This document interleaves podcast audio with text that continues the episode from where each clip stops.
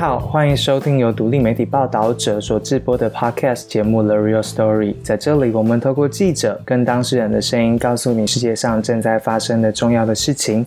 这个礼拜你要听到的是周年特辑的 Part Two，由大家许愿出来的庄智渊兄弟的访谈。那这个礼拜呢，也是我们周年线上听友会的日子，九月十一号晚上七点半，礼拜六上班日，但是记得晚上跟我们上线一起来喝一一杯，好好聊一聊过去一年我们听见了什么，看见了什么样好玩的事情。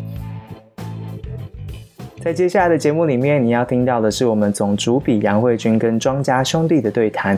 他们谈着场边那一个空着的教练席，也谈登上世界第三的桌球教父庄智渊，从八岁打到现在四十岁，一些不为人知的习惯。他们也谈爱打电竞的庄智渊心里面小小的梦想，也谈他们家爱护流浪狗的习惯。当然，哥哥也在节目里面分享了只有兄弟之间才知道的那一些观察。请听慧君以及两兄弟的对话。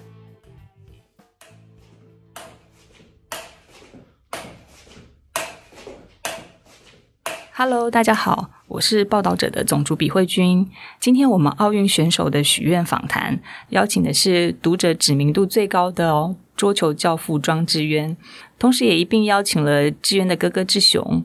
他们两个兄弟哦，有相同的特质，就是非常的低调，是真的很难得可以一起接受专访。我们觉得非常荣幸，也很珍贵。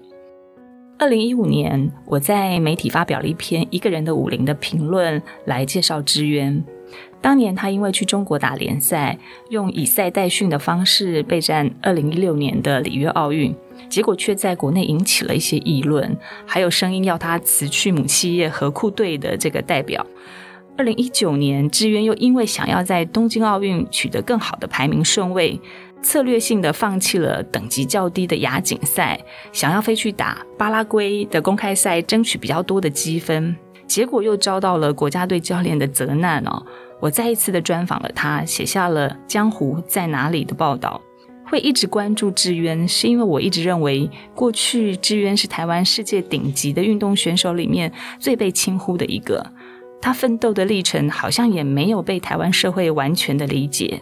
智渊十二岁就为了想要在桌球中打出一片天地，家里自费送他去中国接受很严格的训练。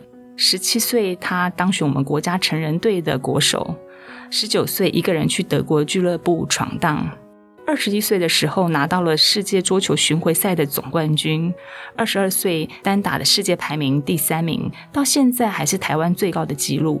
但其实我最佩服他的是，他在三十岁之后还是一直在创造高峰。二零一三年，他和陈建安的双打拿到了台湾第一座的世锦赛的冠军，之后也陆续又拿到了亚运、亚锦赛的单打铜牌。明明二十年来哦，都一直在保持世界一级的水准，但是他代表国家出战总是非常多的阻碍，实在是非常的让人心疼。我是蛮荣幸自己的几篇报道，好像让更多一点的人了解了志渊的价值，还有他作为运动员超级强大的毅力和自律。另外，他也特别透露，平常他也常常看尼采，锻炼自己在哲学层面的思考。所以，呃，其实志渊私下真的是一个非常谦和的选手，也对于自己的行为要求非常多。今年的东京奥运有一个小小的插曲，奥会在整理赛程的预告的时候，不小心就漏掉了志渊的赛程，结果引起非常多的网友暴动，高呼说我们要看庄智渊。所以我想到了今天，庄智渊的精神终于成为了台湾的共识了。但其实他还有很多不同的面相哦，他也爱打线上的游戏，有很俏皮的一面，也一直都支持公益，也有很柔软的一面。虽然今年四十岁，他从来没有放弃要在重返世界前十名的目标。对于桌球的热爱和追求，没有一天放弃或者放松。今天透过他和哥哥志雄的专访，让我们一起来了解更多的庄智渊。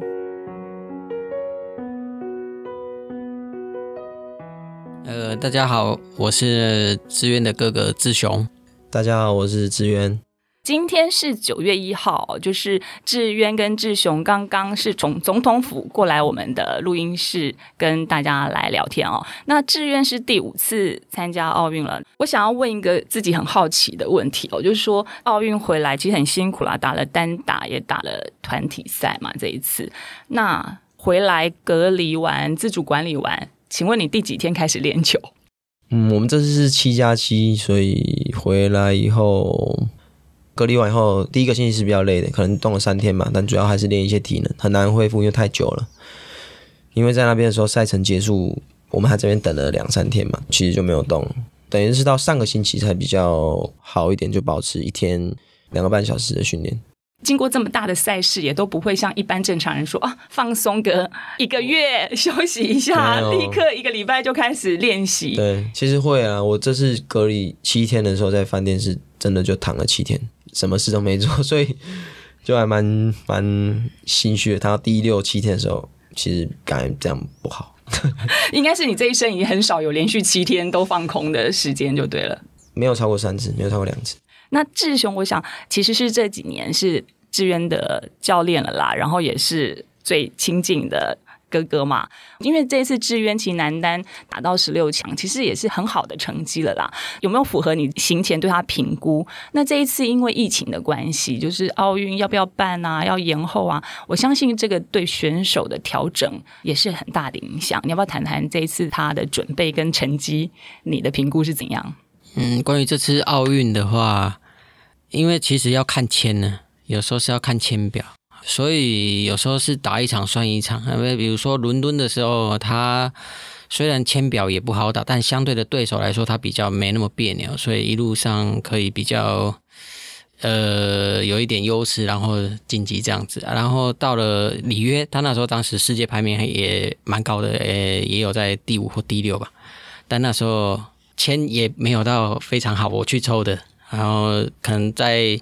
预期八进四还是十六进八就要跟马龙对上，好，所以奥运的话其实蛮看签表的，说要达到预估他能达到几强，其实要看临场的状况还有心态，所以我没有办法预测说他这次比赛有可能会走到哪边，这不好说。所以打到十六强应该已经算是很不错的。如如果签表这样看起来的话，因为他跟黄镇廷那一场其实是硬仗啊。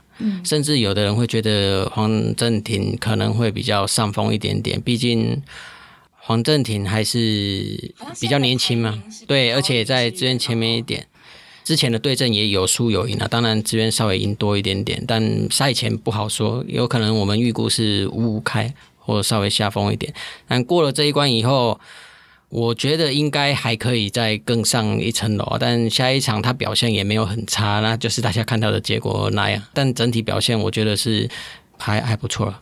志雄讲的这场比赛就是男子三十二强的比赛，看了非常的热血澎湃了。我相信志渊有感受到，因为之前的预告赛程好像奥会在整理的时候有漏掉志渊的赛程，所以啊，整个网络都暴动啊，一直说我们要看庄志渊，因为志渊常年的比赛都是在国外啦。其实我觉得在国内大家可以就直接跟你互动的机会没有那么多。你从十七岁一开始当选国手到现在已经二十几年了，这一次是不是真的？感受到球迷的支持是最直接的一次，而且好像最近你也收到了蛮多球迷给你的小卡片啊，或者是呃写了信给你去表达对你的支持，你要不要分享一下有没有感动的时刻？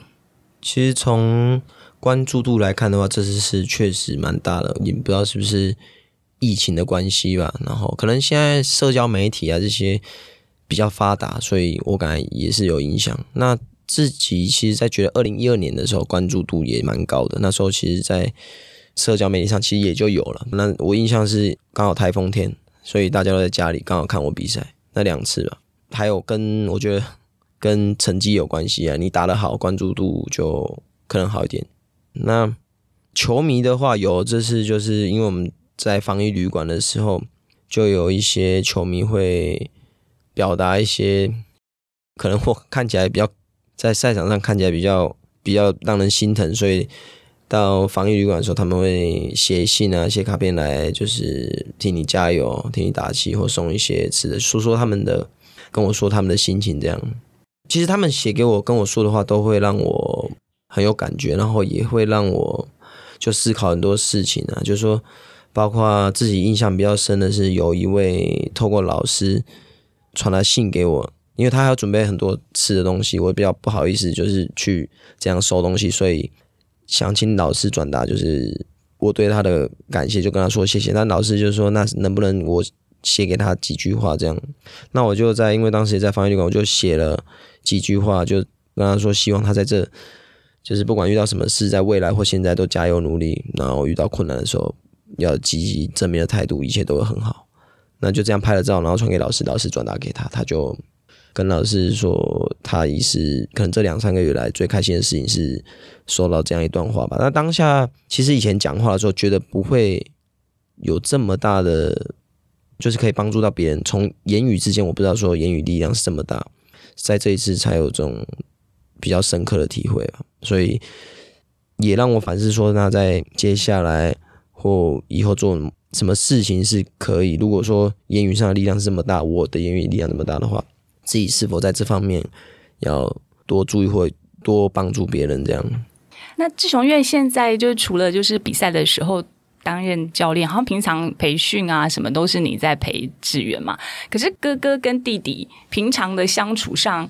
会不会对于练球或打法有一些冲突啊？有没有你看到的志愿不一样的一面？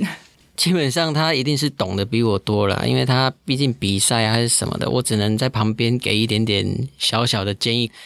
我能建议的东西，其实他也知道，只是临时没有想起来而已。所以有时候在赛前的话，他会叮咛我，等一下在场上可能他会忽略掉什么东西，比如他想要我提醒他。嘿，其实他知道啊，只是因为在场上。旁观者比较清楚，然后他在场上有时候会注意那几个点，他没忽略掉几个点，他会请我在场上的时候要提醒他啊，所以我会抄一些笔记。因为之前有机会也采访到志渊的妈妈啦，就是李桂美教练了哈，就长期都是妈妈在支持这样。他有特别提到，其实小时候他是看好志雄，诶，他是觉得说他想要培养你，觉得你的天赋比较好，可是因为太会念书了，小时候是为什么最后不是你发展成当选手？呃，我我的小时候身体比较差一点，可能耐久度也比较差，喜欢比赛不喜欢训练，因为我肠胃也很不好啊，有时候一不舒服，可能对练习上都会有影响啊。长期这样下来，啊，对比赛比较没有没有没有负担啊，然后时间比较短嘛，没有训练的话，不可能会基础打得很好，所以我的基本功一般般，就是靠一些手上技巧的东西或者前三板比较能够快速得分的方式啊，但。打桌球不可能是这样子啊，相持球一定要比较好，所以后来功课也还不错。国小的时候功课确实还可以，然后就两边并行吧啊。但后来发现，哎，功课稍微压着球多一点，所以往功课方面就走的多一点。所以就是练球真的是很辛苦。那时候好像妈妈是说，其实志愿小时候很调皮，但是可能从小到现在都是这么坚持。你看到的是怎么样？嗯，他对那个每一颗球都比较要求完美，所以对我们来说可能看起来是很小的细节，但是他必须练到好啊。有时候我陪他练，我也不知道为什么这个球他还不满意啊，但我也不会说什么，就是陪他把这个球他觉得满意的为止啊。可能有些东西是我意会不来的，但是就是他希望我在配合他做一些什么不一样的球路变化，然后他就练到他感觉觉得对的位置，可能跟他在场上也需要这个感觉有关系啊。但是我觉得志渊应该最严格的教练还是妈妈嘛，哈，就是从小这个妈妈一路的这样监督，这样。其实我我们发现非常多的运动选手，他们的启蒙教练都是父母，但是有时候父母跟教练的角色有时候还是会有点冲突。那有些选手会到最后反而在成长之后跟父母之间会有一些反而有一些摩擦。但是因为我私下的采访就发现说，志渊跟志雄跟妈妈的感情是真的非常好，对妈。妈非常尊敬。那这一次在奥运，大家都看到了他的第一场单打的时候，大家都想说，为什么志渊后面没有教练？当时呢，就是我第一时间真的就是有跟啊志渊确认这件事情。他比赛后有受访，那提到了他身后的教练的位置是希望可以保留妈妈。这一段真的很感人。呃，我们可以来听一下当时志渊是怎么来提到说。因为可能是最后一次打奥运，希望它更有意义一点。也差不多最后一届，然后因为我从小就是我母亲带我嘛，那我想要，这是我对我怎么讲呢？一个有一个情感的东西在那边呐，那我可能就是想要一个有一个有始有终这样，所以并不是说好像他们不帮我，大概是这样。大家常常就是以志渊很很早年在欧洲打球的时候，也就是一个人。当时志渊也是跟我讲说，哎，其实他打联赛常常是一个人处理这件事情。一个人在比赛场上，教练兼球员，我其实真的很想要在你身上装就是小蜜蜂 麦克风。你到底是什么时机暂停？那你暂停之后坐在位置上，会不会真的有两个自己用教练的方式在提醒选手的装置员什么？嗯，会啊，就是这个还是经过时间嘛。那我想，其实不是只有我啦，其实很多选手应该能做到这个这样子啊。你包括一些其他选手比较顶尖，他们其实都有这个能力。只是说，当然你有教练的时候，他会表现得更好，因为从第三者的角度看嘛。那我自己的话，相对这样的机会很多，因为包括去欧洲的时候，包括自己去打公开赛以前，就有这样的经验。那自己下来也是会总结说啊，我自己在场上时候没有教练的时候，我应该怎么用什么方法去提醒自己，让自己，因为常常比赛的时候着急的时候，你还是控制不了，就会真的是以我来打这场球。那到最后是演变为说，在监局的时候，我都是要把自己跳脱开来，就是好像是在看摄影机这样子的一个角度，然后去看整场比赛，已经不把志愿当成是志愿这样，这样我比较清楚。有时候你是以自己的角度看的时候，会。就觉得看不出什么东西，所以那时候我是以另外一个人的身份在看，所以就还该说人格分裂吗？还是这样？最常会跟自己讲的是什么？因为我看有时候在场上自己会在那边自己喃喃自语，通常会会讲很多时候是提醒自己啊，那心理上面比较多，就是说加油，不要放弃啊，再摇一摇，再定一下。心态上的东西比较多啦，在唠叨的时候，但嗯，也会讲技术战术啊，因为平常训练的时候也会这个样子。你有听到的时候，好像会。会好一点，会清楚一点。那志雄要不要讲一下志渊的特色哈？就是说，其实二十年来桌球的这些打法啦，甚至一些规则都有一些变化。那你觉得志渊可以在二十年来，其实我觉得一直保持在世界一级的这种竞争圈里面是很不容易的事。那你看到他的个性上或者打法上的特殊性在哪，让他一直都可以维持到这样，就是呃很顶级的状态？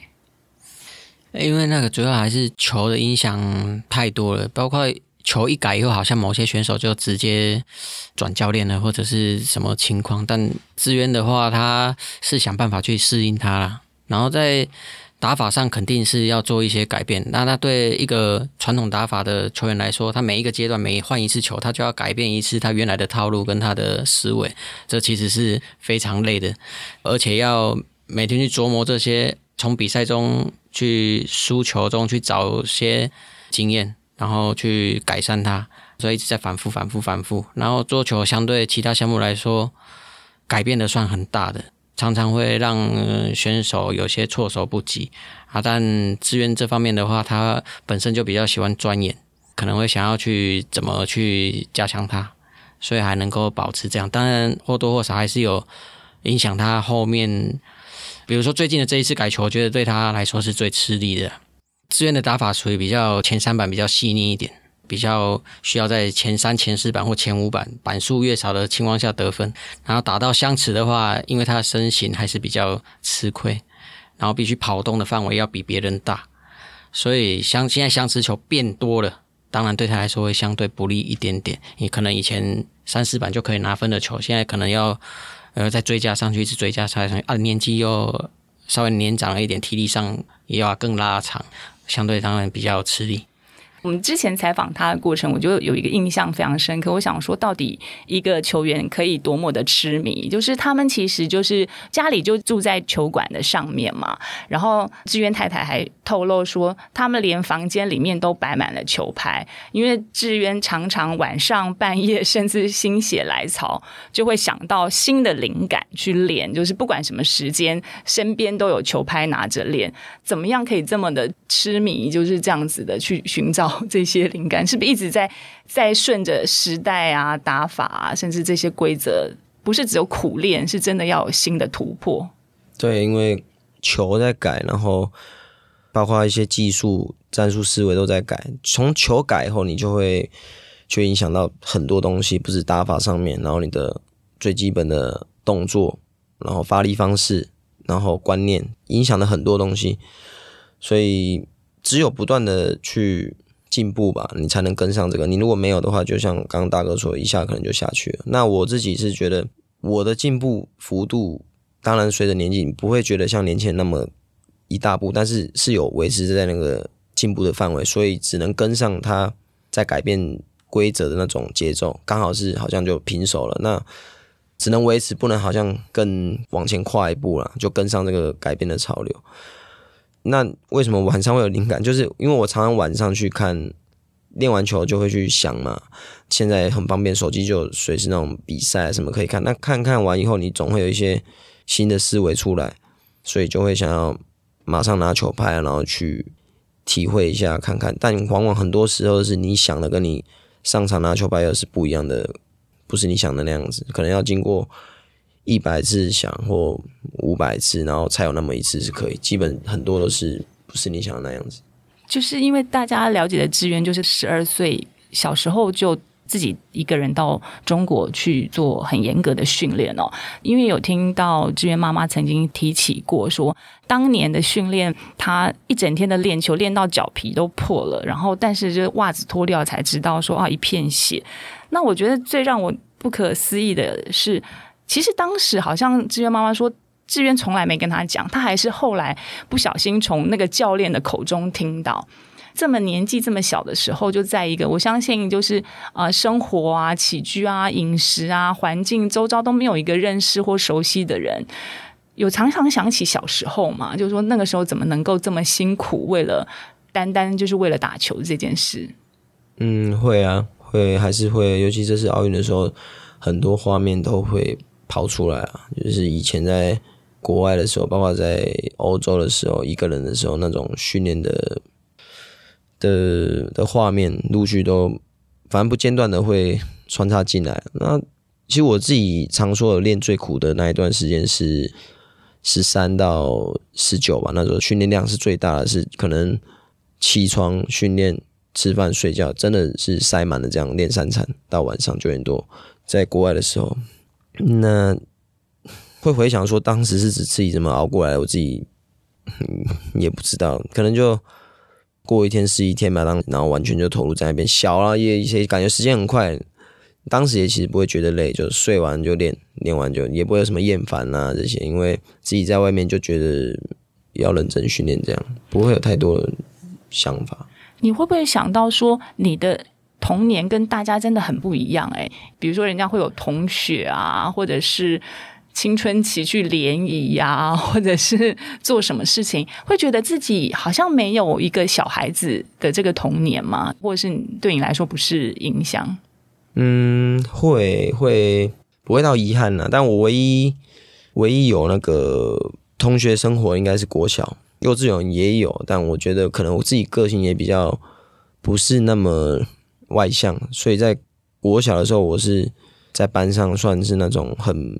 很边缘的学生，因为也比较矮，个子比较小，玩那种团体活动啊什么，我是选择在旁边看，想要跟他们接触，但又会害怕别人就是不理我这样，所以我整个国小六年级都是算，如果问老师，我感觉他不会有太多的印象，说你是同学问同学，他们可能不大会记得你这样，我感觉。那再到国中就是校队了嘛，那所以不一样的体验，其实我觉得。都不错。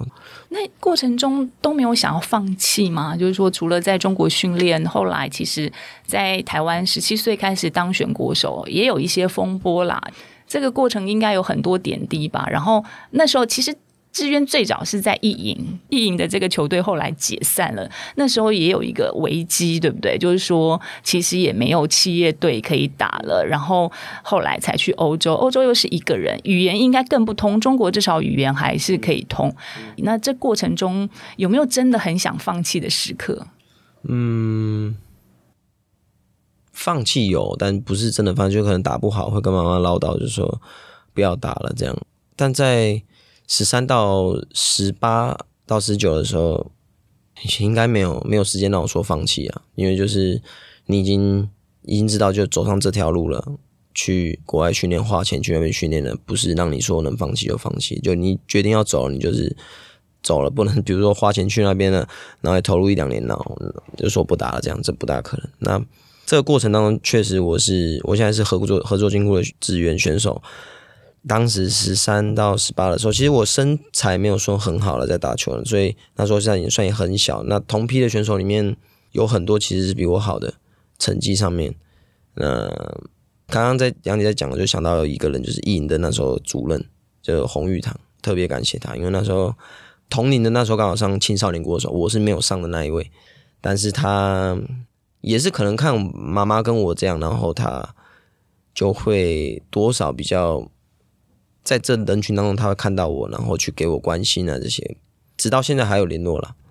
那去到欧洲，就像我之前也有说过，就每一个环节好像都是扣在一起的。如果哪个环节没有的话，我常常在想，是不是就不会有现在的这样的的我？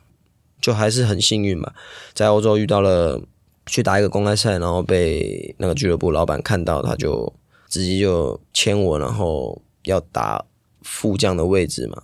副将是什么意思？要大家解释一下。俱乐部的话是四个选手下场，三四号跟三四号打，一二号跟一二号打，所以我等于是打二号的话，我必须打一号。所以三四号其实是比较弱的，他们德国赛制是这样子。事隔比如两三年，当时的队友，因为他们已经在那边待过，他才跟我讲说，他不懂为什么当时第一年的时候，老板就直接签你要当副将，他觉得很不可思议。那老板也算是我的帮助我的人了，他就很，我每次跟他谈什么条件，他都给予我这样。那谈一谈，就是说，在这些就是从青少年在同一期的选手中，你觉得你自己并没有特别突出，可是其实你也很早就达到高峰嘛，二十二岁有拿到就是世桌的这个年终赛的冠军，那应该有一些你觉得其实打了这么多球。让你觉得对你来说很重要的比赛，比如说，包括那时候十九岁对上华德纳，其实华德纳其实真的是世界级的桌球教父了啦。他打到五十岁才退休，然后也是其实是第一个好像拿到大满贯的选手。小时候好像就是志渊的偶像，他是从模仿华德纳的比赛开始，所以那一场比赛算是你觉得很重要的吗？还是说，其实你生涯中最让你印象深刻，你觉得对你来说是最重要的比赛？嗯，最重要的比赛有很多，不单单只是那场。但当然，那场比赛赢了他，是我自己偶像。我常常从小就看他的比赛影片，然后去跟他对打，赢了他，肯定是很开心的。那自己如果真要说，我觉得最重要、最转折的一年是二零零二年嘛。二零二其实真的是志渊表现非常好的那一年，那一年拿到了那个台湾的这个运动精英奖。其实陆续我那时候出去开始打比赛的时候。自己有什么目标，自己会跟自己讲。比如说，我今年要做什么，我今年想要达到哪边，也没人去讲。但我就比如说那些国手，我就会去写下来，我就要打败他，要超越他。然后可能公开赛的时候，我自己会先说要先进。可能二零零一年，我告诉自己是说我要先进前十六，达到前十六，我就告诉自己要进前八，然后再到前四。到零二年的时候，刚好告诉自己要进前四。的时候进了，就打了第一个公开赛的亚军嘛。三月份的卡达公开赛亚军当中赢了一些排名比较高的选手，那时候排名就开始一直往上走，因为每个月都是排名新的就是会公布，所以那时候公开赛总共拿了三个亚军，然后紧接那年刚好是亚运，亚运的时候又拿了一个亚军，再到年终总决赛的时候就拿了一个冠军，而且冠军的时候是。赢了前面三个输的选手，所以觉得这年是自己觉得转折很大，然后印象比较深的一个一年。不过之前也有很多地方分享到说，在达到高峰之后，你反而陷入了一个还蛮长的低潮。就是志愿的选手生涯很漫长，但是他不管是外在的环境，或者是自己的这个调整，其实都不是一路顺遂的选手。可是你一直在调整，那个时候你觉得是想太多吗？或者是说，其实一个年轻的选手往上升，自己给自己的压力是增加的？那一段时间你是怎么度过？零二年完以后，自己可能将近有六年的成绩排名可能还在那边，但我觉得自己并没有得到很大的，应该说进步了。在那个时候，我也是一直想要进步，但你想要进步的时候，方向不对的时候，反而把原来的东西都打掉的时候，就反而是反效果吧。然后六年的时间你去练其他东西，原来东西有优势的东西又不见了，因为感觉什么都不见了，所以再从头回来再练自己本来优势的东西，那然后再重新打这样。这六年我感觉是比较伤的，因为那时候是呃二十一岁嘛，六年等于是到二十七岁了。从账面上来看，其实可能就像我刚刚讲，成绩没有那么差，也有一些公开赛的成绩，但我觉得应该可以好一点吧。哎，那志雄，你有没有看到，就是你印象中志渊真的非常低潮的时候？嗯，有啊，他有两段低潮吧，我印象中比较严重的。第一段就是二零零二零零四年之后吧，到二零一零一这这段期间，然后他为了加强自己正手这个部分，应该说也有点太钻牛角尖了，补过头了，反而失去他原来的反手优势。然后第二段的话，我会感觉是在里约奥运之后吧，里约奥运之后啊，刚好球又改，所以这一段他也迷惘了很久。但后来我觉得，因为我们后来自己有在培养一些小孩子，或许我觉得对他也有一点点帮助。他可以在场上发现，哎，小孩子有这个问题，他也会复制在自己身上。哎，那如果是我的话，我会怎么样去解决？思考上会更广一点。我觉得是有点帮助。从教小朋友中来回到自己的初心，再来看哦。其实大家老是看到志渊好像很沉默啊，比如说这一次奥运选手回来。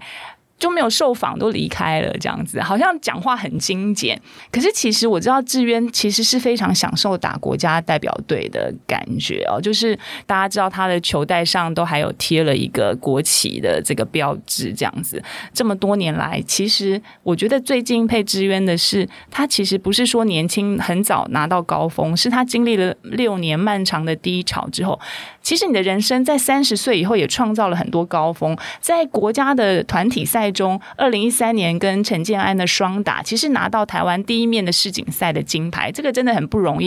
因为大家只要去查一下那个世锦赛历年的冠军，就满江红啊，全部都是中国选手。然后二零一三年就有一个台湾在第一名，这样，啊，隔年也拿到了就是团体赛的铜牌。其实你打国家队这种团体赛的心情是不是不一样？当然，去打国家。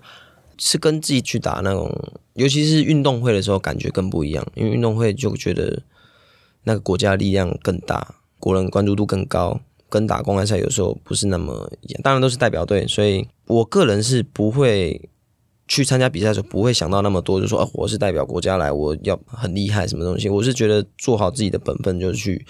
往往这些都是你出了成绩以后带给别人什么东一些感觉的时候，然后。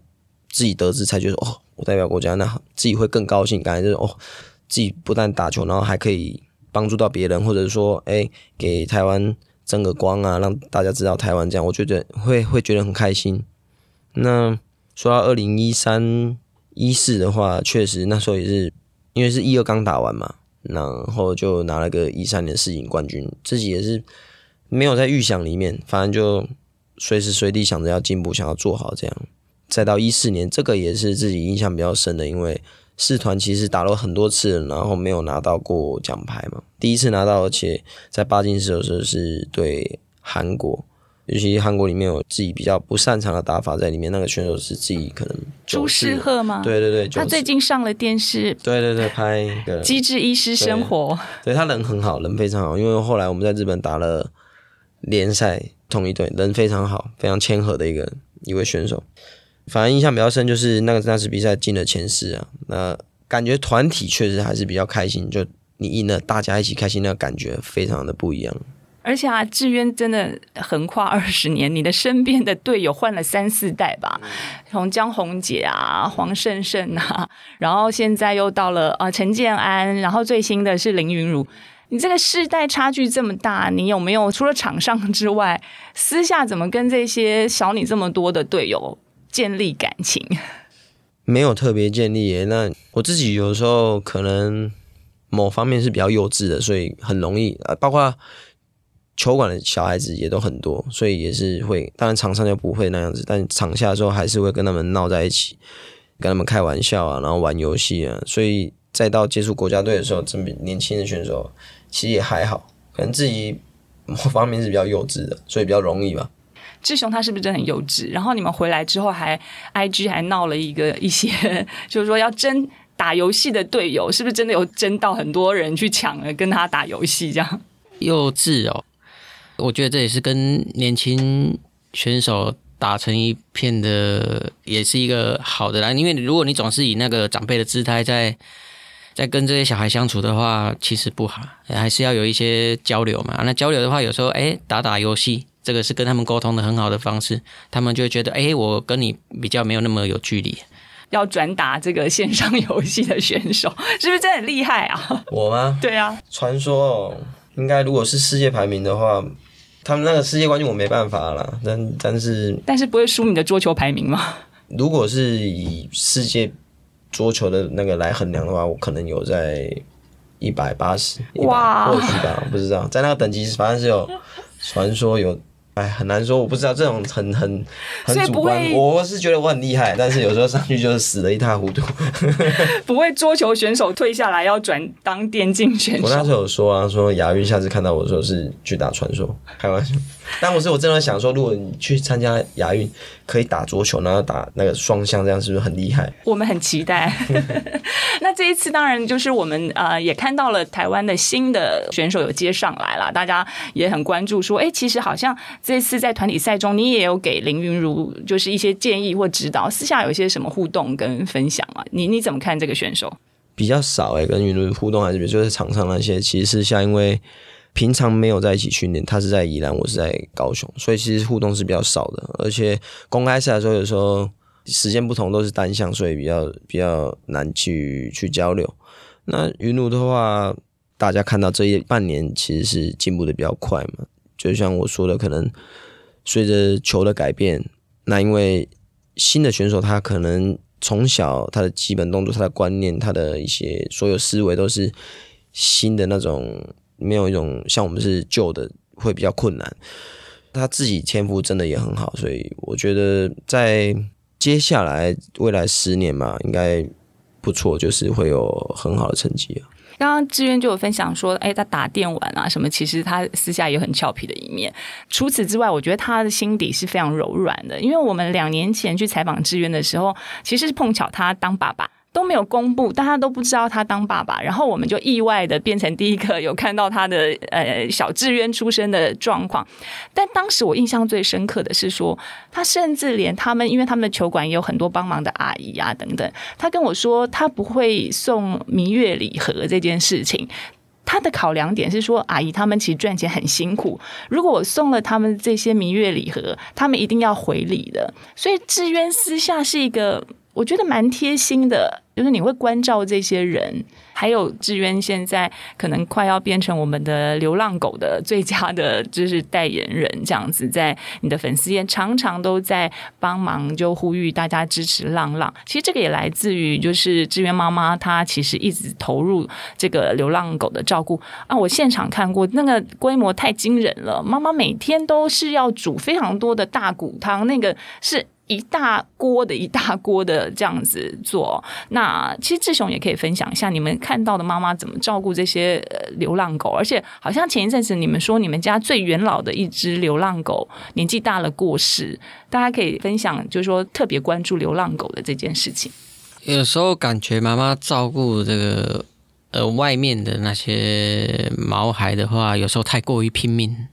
呃，所以有时候想要说啊，如果你人都不健康了，怎么有办法再照顾这些狗狗啊？他有时候会给人家感觉奋不顾身的感觉啦。啊，这是我们两个兄弟每次出国的时候比较担心的部分。那如果我有留在家的话，会好一点点，因为我会帮狗狗带去医院看医生看病的问题啊。呃，稍微能分担一些。啊，但我们不在，妈妈又要承担更多的事情的话，啊，妈妈又不喜欢跟我们讲这些，她身体诶有一点有点不堪负荷的情况，她怕我们担心。那所以等回家以后才会知道说，哎，他的情况又是怎么了？哎，膝盖是不是又很不舒服了？我就赶快带他去看医生，这样子啊。所以有时候他太拼命，我们也是比较担心的。然后因为其实是讲来很，你看这样，其实妈妈以前是不养狗的。我们家他就是爸爸有好几次试着要说我们要养狗，他都不要，他会怕。但自从养了这只狗狗以后，开始开始有这些毛孩开始会去，因为你养了狗，你就会注意到说毛孩的感受嘛，因为觉得他们就是很像家人这样子。那看到外面就会很舍不得。那这只狗狗呢，有太多，包括我十几年，你想我那时候才几岁，所有的回忆啊，包括跟我们其实是陪着我们一起，我不在的时候，然后它陪着妈妈，点点滴滴其实它都在，但它走的时候我不在了，所以就比较比较可惜，会想要陪着它这样。那我觉得。很好认识了这只狗狗以后，才认识到这些现在一个毛孩的家庭是怎样一个状况。所以在讲到自己可以因为这次的奥运，然后呢，可能大家关注我的时候，我觉得这个时候去发声是最最最最容易受到关注的，所以想要去帮他们。其实后续趁这个机会想要讲一下，就是其实有很多大家后续就来讲，就是需要去认养啊这些，我们都很想帮，但是因为数量比较多一点。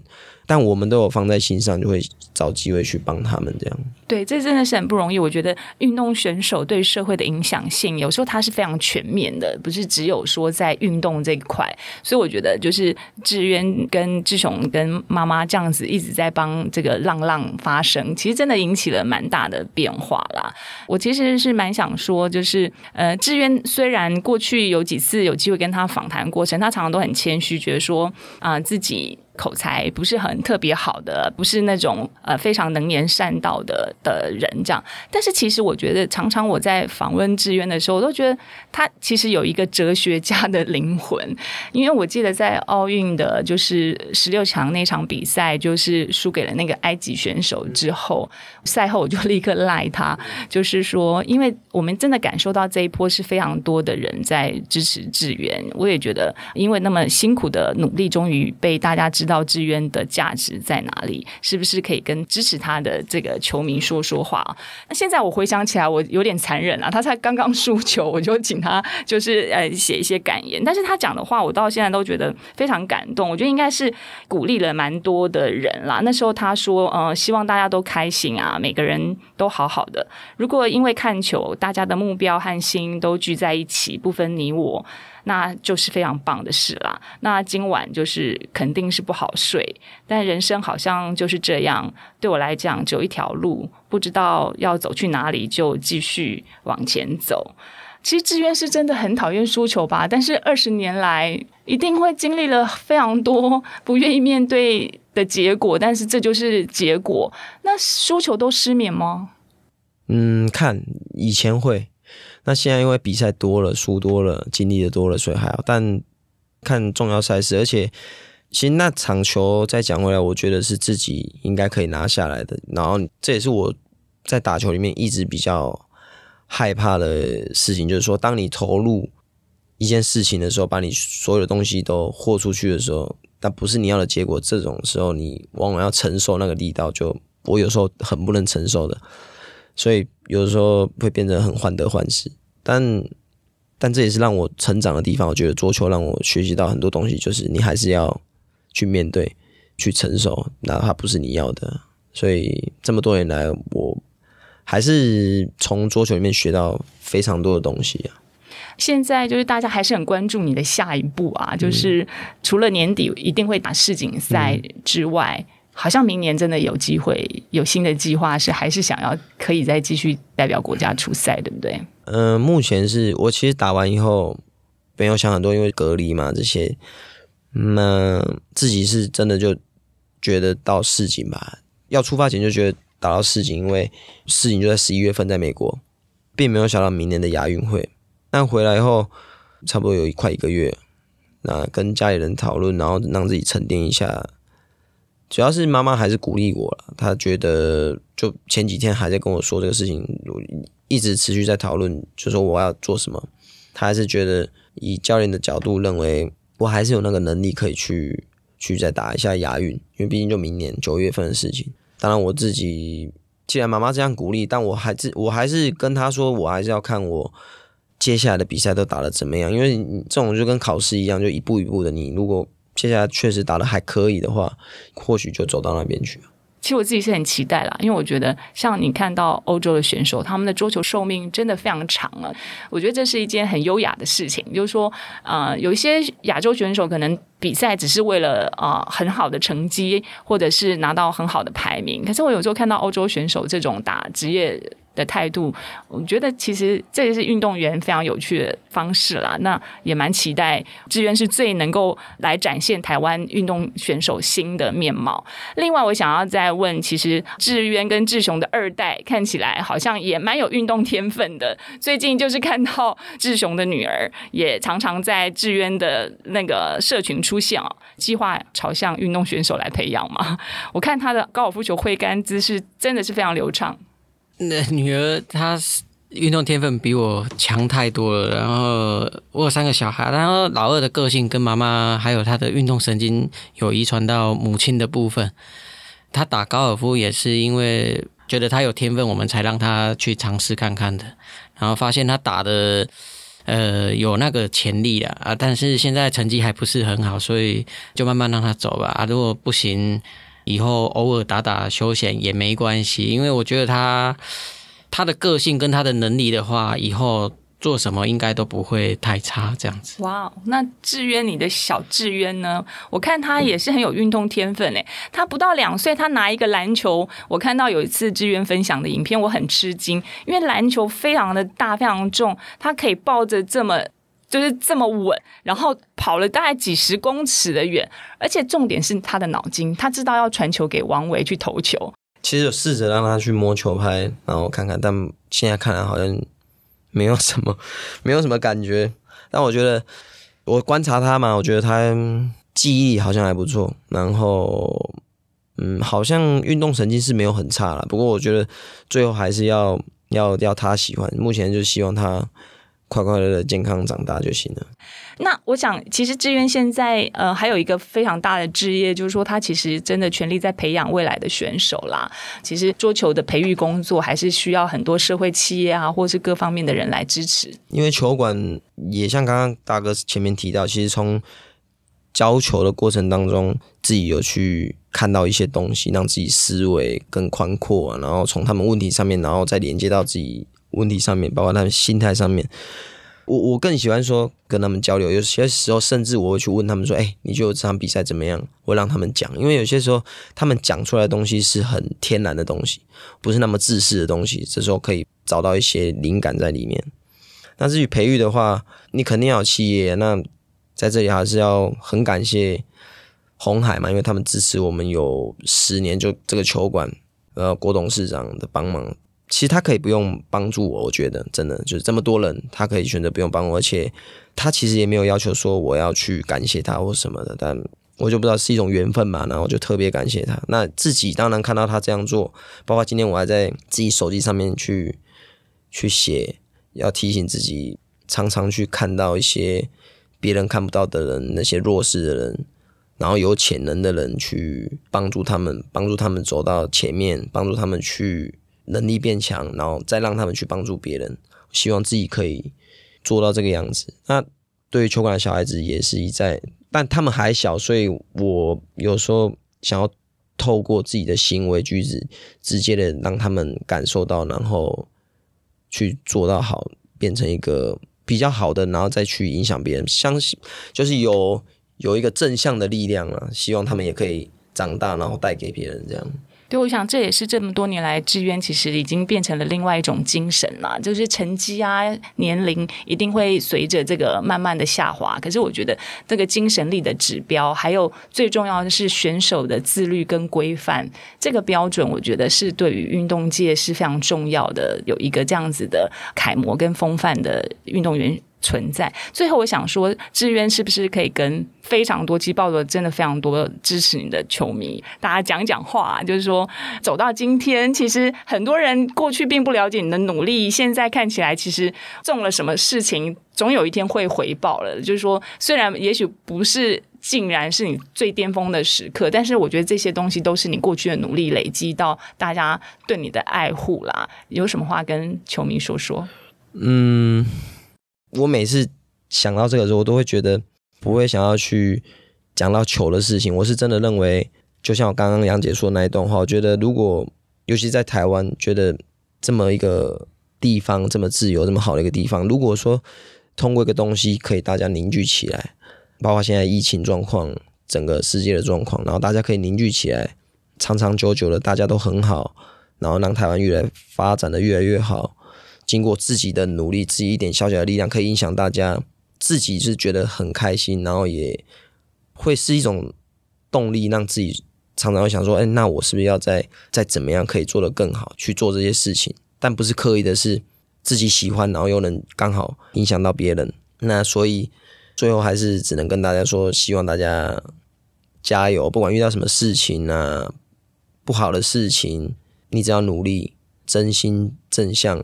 到最后，我觉得一定都会有结果，而且是好的结果。或许不是你要的那个结果，但一定是好的结果。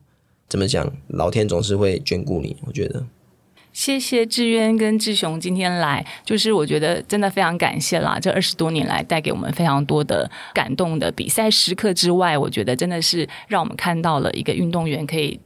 对于社会做了多大的启发的作用，这样子，而且我相信志愿光是在选手路还没有结束，我相信明年还是会有很多意外的好的惊喜的成绩出现。谢谢你们来，谢谢谢谢谢谢谢谢，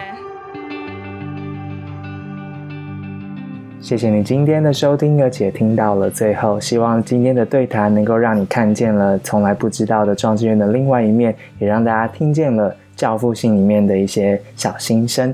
如果你喜欢这样子的对谈的话，欢迎大家直接留言告诉慧君你的想法。如果你也期待我们的主管们，就是荣幸、雪莉、慧君，可以跟不同的人物进行这样子的访谈的话，欢迎透过各种管道让报道者知道你们想要听到什么样子的节目。报道者是一个由个人捐款赞助而成的非营利组织。